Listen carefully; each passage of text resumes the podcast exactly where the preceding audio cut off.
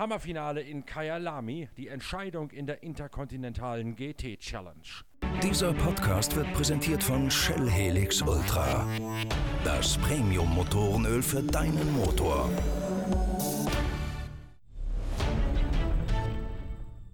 Dennis Olsen aus Norwegen ist der neue Gesamtsieger der interkontinentalen GT Challenge. Beim Saisonfinale, dem 9-Stunden-Rennen in Kyalami, gewinnt der Norweger gemeinsam mit Nick Tandy und Mathieu Jaminet in einem Porsche 911, den das Team Fricadelli Racing von Klaus Abelen einsetzt. Das Rennen auf der wiederbelebten Formel 1 Traditionsrennstrecke vor den Toren von Johannesburg steht allerdings von Anfang an im Zeichen von heftigen Turbulenzen. Während der 9-Stunden-Renndistanz haben Vertreter jeder einzelnen Marke scheinbar zwischendurch mal realistische Siegchancen. Die Entscheidung fällt am Ende in einem Thriller kurz nach einem Regenschauer. Nach einer langen Unterbrechung setzt sich Nick Tandy im Schlussspurt knapp durch. Tandy hat am Freitag auch die Pole Position rausgefahren. Sein Teamkollege Dennis Olsen übernimmt den Startturn und biegt als erster vor Maximilian Bug, dem Tabellenführer, in die erste Kurve ein. Diese Ecke namens Crawthorn wird Bug dann allerdings bereits zum Verhängnis. Der Schleswig-Holsteiner verlangsamt plötzlich, eiert noch ein bisschen um die Strecke, startet das Auto wieder neu, muss dann allerdings nach einer weiteren halben Runde auf der Kriechspur endgültig aufgeben. Die Titelchancen für Maximilian Bug damit schon nach kürzester Distanz, nach nicht einmal einer einzigen Rennrunde perdu.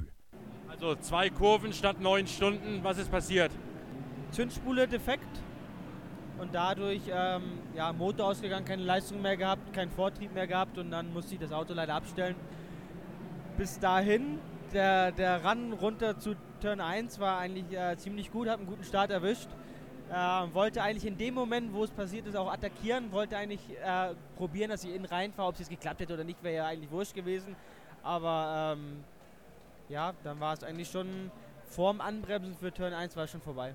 Wenn eine Zündspule durchbrennt, geht das ganze Auto nicht mehr. Ich dachte, man könnte noch auf ein paar Töpfen zumindest zurück zur Box kommen. Weil wechseln wäre dann ja, wenn man einmal da ist, relativ schnell gegangen. Ja, ähm, aber durch den, durch den Zündspulendefekt ähm, hat es halt auch den Motor, die Zylinder durchgehauen. Ähm, ich kam mir noch einmal, habe ich noch einmal, ähm, bin ich noch einmal, konnte ich noch weiterfahren. Ähm, und dann gab es einen Folgeschaden, wo ich dann auch nicht mehr den Motor gestartet bekommen habe. Und ähm, auch dann die Gänge kam, bin nicht mehr rausbekommen. Ich kam nicht mehr neutral rein und dann war es halt ist das ein Defekt, der öfter mal vorkommt bei euren Autos? Premiere. Und natürlich äh, Premiere zum beschissensten Zeitpunkt. Gibt es irgendeine Erklärung, warum sowas passiert? Denn es klingt ja doch eher nach dem berühmten Pfennigdefekt, wie man in meinem Alter noch sagen würde. Ich kann es mir nicht erklären, weil das Auto war auch brandneu. Das habe ich noch vor, lass mich lügen, zwei Wochen war ich noch äh, das Auto einrollen, einen halben Tag lang. Ähm, es ist auch kein, kein Folgeschaden von dem, von, von dem Unfall von Maro am Donnerstag. Damit hängt es nicht zusammen. Schwer zu erklären, warum, warum gerade heute. Wann war dir klar im Auto, das wird nichts mehr? Denn logischerweise versucht man ja nochmal das Ding wieder anzuschieben oder anzukriegen. Und du hast es ja noch ein paar Meter weiter geschleppt. Wie, wann war es dir klar und wie geht man dann damit um? Also mir war es dann klar, wo es dann zum zweiten Mal das Auto ausgegangen ist. Beim ersten Mal habe ich noch gehofft, dass, weil, wo ich wieder starten konnte, dass es jetzt irgendwie doch geht. Äh, dann beim zweiten Mal war es mir klar, dass das hat auch keinen Sinn mehr. Jetzt, wenn ich mich zurückgeschleppt hätte, irgendwie mit zwei Runden Rückstand da hinterher zu eiern, macht ja dann auch keinen Sinn mehr. Und dann, ja, ich weiß nicht, wie man damit umgeht. Ich habe es jetzt schon ein, zwei Mal gehabt in der Situation, dass ich es verliere. Geht dem Masters-Titel äh, verloren in, in Hockenheim durch einen Motorschaden dann äh, Blancpain Sprint 2017 verloren, dadurch, dass äh, das Rad nicht richtig fest war. Natürlich ist das ärgerlich und, und, und wenn ich ehrlich bin, kotzt mich das auch an. Aber dann brauchst du halt eine Stunde, anderthalb, um mal so ein bisschen die erste Frustration abzuarbeiten. Dann bist du natürlich ein Team, gehst äh, zum Team zurück. Die sind natürlich mindestens genauso enttäuscht wie man selbst. Aber das braucht jetzt bestimmt noch so ein paar Tage, bis man das verarbeitet. Aber unterm Strich zählt das, was wir bis dahin geleistet haben.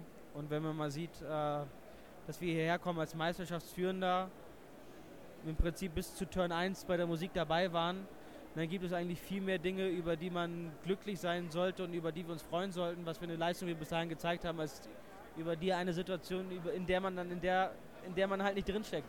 Nach dem Ausfall führt zunächst Dennis Olsen vor seinen beiden Markenkollegen Kevin Estre und Laurenz Fantor. Markus Winkelhock im Land Audi auf der nächsten Position. Maxi Götz, der nächste noch verbleibende Titelanwärter, auf Rang 4 dahinter vor Martin Tomczyk im BMW. Winkelhock fällt in der Anfangsphase erwartungsgemäß zurück und hält hinter sich Götz, Dane Cameron und João Paulo de Oliveira auf. Dann beginnt schon früh ein Taktik-Poker. Es gibt in der internationalen GT Challenge Challenge, nämlich wie beim 24-Stunden-Rennen auf dem Nürburgring oder in Spa eine normierte Standzeit. Die allerdings ist hier gestaffelt. Wer nur tanken möchte, muss binnen 49,9 Sekunden die Boxengasse wieder verlassen haben. Wer hingegen tankt und Reifen wechselt, der hat 90 Sekunden Zeitlimit einzuhalten. Das heißt, wer es schafft, seinen Reifen Doppelturns zuzumuten, der spart bei dem betreffenden Boxenstopp etwa 40 Sekunden. Das Bentley-Team von Jordan Pepper ist im ersten Boxenstopp Boxenstopp gleich die erste Mannschaft, die genau dieses Risiko in Kauf nimmt und das trotz gleißenden Sonnenscheins und enorm hohen Asphalttemperaturen. Der Bentley Boy Jordan Pepper, der hier lokal Matadoren-Status genießt, übernimmt deswegen die Führung. Über die Distanz allerdings haben die Bentley keine Chance. Die Porsche gehen zunächst konservativ mit der Strategie um, wechseln beim ersten Stopp auch die Reifen und tanken. Nick Tandy und Michael Christensen im Spa-Sieger Porsche von Roald Goethe liegen auf den Plätzen 2 und 1. 1. Dann verfängt sich Christensen hinter einem Pulk von zur Überrundung anstehenden. Nick Tandy schätzt die Verzögerung von Michael Christensen falsch ein und rauscht dem Dänen ins Heck. Die beiden Porsche drehen sich. Tandy wird daraufhin mit einer Durchfahrtsstrafe gebüßt. Eine Strafe, die viel zu hart ist, denn hinter dem Manöver steckte keine Absicht. Es war einfach nur ein Versehen und solche Manöver sollte man meiner Meinung nach nicht bestrafen. Das Rennen plätschert dann zunächst vor sich hin, findet einen Rhythmus, wird allerdings über weite Stunden hinweg davon geprägt, dass mal der eine und mal der andere sich diese 40 Sekunden an der Box einsparte durch Doppelturns auf den Reifen. So führt beispielsweise zwischendrin mal der Audi von Christopher Hase, sogar der Wagen, in dem Frederik Verwisch noch theoretische Titelchancen hat, ist mal auf der ersten Position. Auch Augusto Farfuß im Schnitzer BMW taucht ganz vorne auf. Das Ganze nivelliert sich immer dann wieder, wenn jeweils ein anderer einen solchen 40 Sekunden Joker zieht. Der für 16 Uhr prognostizierte Regen soll sich nach neueren Wetterupdates auf 16.30 Uhr verschieben, doch auch da bleibt es noch trocken, sonnig und heiß. Erst um 19.40 Uhr setzt der Regen ein, aber was für einer. Ein Gewitter, das es in sich hat. Es schüttet wie aus Eimern, die Strecke schlagartig überflutet. Es gibt eine Full Course Yellow, als der Regen einsetzt, weil Bruno Baptista aus Brasilien gerade mit seinem Bentley abgeflogen ist. Die Full Course Yellow wird dann in eine Safety Car Phase wegen des heftigen Regens umgewandelt behandelt. Die dauert beinahe eineinhalb Stunden und erst ganz kurz vor Schluss wird das Rennen wieder freigegeben. Das Team von Herbert Schnitzer Junior setzt auf einen Gamble, wie es das BMW-Team auch beim 24-Stunden-Rennen von Daytona bereits gemacht hat. Man baut nämlich darauf, dass das Rennen nicht wieder neu freigegeben wird und holt Martin Tomczyk früh zum letzten Boxenstopp rein, setzt Augusto Fahrfuß nochmal ins Auto. Fahrfuß gewinnt damit durch den außerplanmäßigen Boxenstopp. Track Position wird auf Platz 1 nach vorne gespült, als alle anderen anderen später unter Gelb tanken müssen. Und dann bleibt den Bayern nur die Hoffnung auf einen Abbruch, denn sollte nicht abgebrochen werden, so viel ist klar, muss Fahrfuß nochmal wieder reinkommen zum Tanken und auch um die maximale Fahrzeit von 65 Minuten pro Fahrer und Turn nicht zu überschreiten. Da das Rennen etwa 20 Minuten vor Schluss in der Tat nochmal angepfiffen wird, ist die BMW-Mannschaft aus Freilassing damit verratzt. Fahrfuß fällt weit zurück und bei dem Neustart führt zunächst Jelmer Bührmann, der Teamkollege von Maxi Götz. Damit schaut es so aus, als würde Maxi Götz Platz im SPS Mercedes den Titel holen. Doch Jelmer Bührmann lässt sich beim Neustart auf regennasser Bahn mit kalten Reifen von den Porsche förmlich aufschnupfen. Er ist freiwillig gegen die überlegenen Elver. Zunächst führt Richard Lietz im Auto, das er von Christensen übernommen hat. Dann allerdings kommt Nick Tandy von hinten und passiert Richard Lietz relativ kampflos, denn für Tandys Teamkollegen Dennis Olsen geht es ja um den Titel. Und wenn er auf Platz 1 ist, dann würde es reichen, selbst wenn Jelmer Bührmann hinter ihm noch eine Position gut machen würde. Porsche Porsche geht auf Nummer sicher, zieht die Karte Stallregie und manövriert Dennis Olsen so zu seinem ersten großen internationalen Titelgewinn. Am Ende steht Nick Tandy nochmal massiv unter Druck von Nicky Katzbürg aus den Niederlanden in einem BMW aus dem Team von Henry Walkenhorst. Allerdings kann Katzbürg keine Attacke mehr reiten. Tandy kontrolliert den Sieg und damit auch den Titelgewinn für Dennis Olsen von der Spitze aus. Olsen sagt hinterher, es sei wohl der schönste Tag seines Lebens gewesen, der größte Titel, den er sich jemals einfahren hat können. Nach einem so turbulenten Rennen mit der Qualifikation und dem Unfall von Nick Tandy, der dort schon die Haare gesträubt habe und den vielen Fairnessen während des Rennens sei das alles andere als normal gewesen und umso höher zu bewerten, dass Porsche das ganze Thema so gut wieder hingekriegt hätte.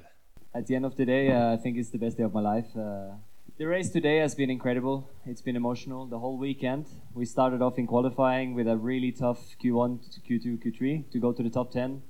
Nick had a small moment and uh, went in the wall, made it uh, to recovery. We had some difficulties in the race today as well, but at the end of the day, I mean, as a team and as a group, my teammates, my team, Porsche, the whole operation worked out perfectly, and that's why we're here today. Without everybody that's there today and throughout the whole season, uh, we wouldn't be here, first of all, and I wouldn't be here as well in these positions. Auch Nick Tandy sagt, das Rennen sei äußerst turbulent gewesen. Wegen vieler kleinerer Probleme hätte man immer wieder Rückschläge erlitten. Es sei bereits beim ersten Boxenstopp losgegangen, doch hätte man etwa 20 Sekunden verloren, weil man direkt hinter dem Auto von Christensen, Leeds und Estre eingeparkt hätte und erstmal hin und her geschoben werden müsse. Deswegen habe sich der Tankstopp länger hingezogen, als das normal gewesen sei. Diesem Rückstand sei man immer wieder hinterhergelaufen und es seien dann verschiedene kleinere und größere Zwischenfälle dazwischen gekommen, die immer wieder das Anrennen von neuem nötig gemacht hätten. Letztlich hätte man mit diesem Sieg kaum rechnen können im Verlaufe des Rennens. Es sei eine emotionale Achterbahnfahrt gewesen für alle Beteiligten. It was, a, it was an interesting race. It was a great nine hours. Um, I think all of us were, were kind of emotionally up and down throughout the race.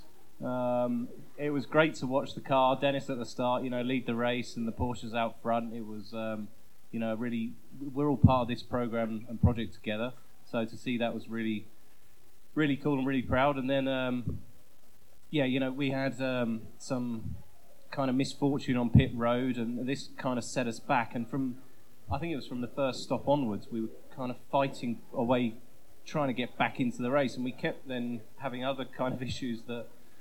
We'd, we'd come back on pace, and then something else silly would happen, and then we'd come back on pace, and then I would do something very silly uh, up at turn 10, and then, um, yeah, in the end, we we had uh, the rain that was promised, and we we knew from yesterday that our car would be quick in the rain. So we were just hopeful that we would go back to, to green flag racing, and I think the uh, the race director and the SRO made the, the right call. You know, we waited until it was safe to do so, but in the end, the the track was good enough to go racing, and uh, yeah, it was a good race. We we really enjoyed um, driving the circuit. I think all three of us have said this weekend it's been it's been good. It's been a great track for, for Porsche. Obviously, we've put a lot of effort in, and uh, yeah, it's just super to, to not only win the race but but the, the, both the championships, and I'm especially happy for, for Dennis because we've had, I think the three of us have had such a good weekend this week. Die kleinen Nicklichkeiten, die Tandy anspricht, sind vor allen Dingen an der Box passiert. Es gab immer wieder Schwierigkeiten. Bei einem Boxenstopp ist kein Benzin geflossen, bei einem wurden die beiden vorderen Reifen seitenverkehrt montiert, sodass es einen Zusatzstopp geben musste. Dann ist auch noch die ganze Digitalanzeige im Dashboard, im Armaturenbrett ausgefallen, sodass es keine Schaltlichter und keinerlei Orientierung mehr gab. Über weite Strecken hinweg mussten Tandy Mathieu Jaminet und Dennis Olsen nach Gehör fahren. Das erklärt auch den ein oder anderen Ausritt, den man während des Rennens in heiklen Phasen hat hinnehmen müssen. Im spannenden Finale, als Nick Katzbürch plötzlich so gewaltig schneller wurde als Nick Tandy, geht es noch um den Markentitel. Denn sollte Katzbürch vorbeikommen an Tandy, wäre das gleichbedeutend damit, dass die Punkteausbeute von Porsche nicht mehr reichen würde, um den Herstellertitel nach Zuffenhausen zu holen. Weil allerdings Tandy den Sieg doch kontrolliert heimgebracht hat, räumt Porsche alles ab, sowohl den Fahrertitel mit Dennis Olsen als auch den Herstellertitel mit den nominierten Teams, die im Laufe des Jahres in Bathurst, Laguna Seca, Spa und Suzuka an den Start gegangen sind.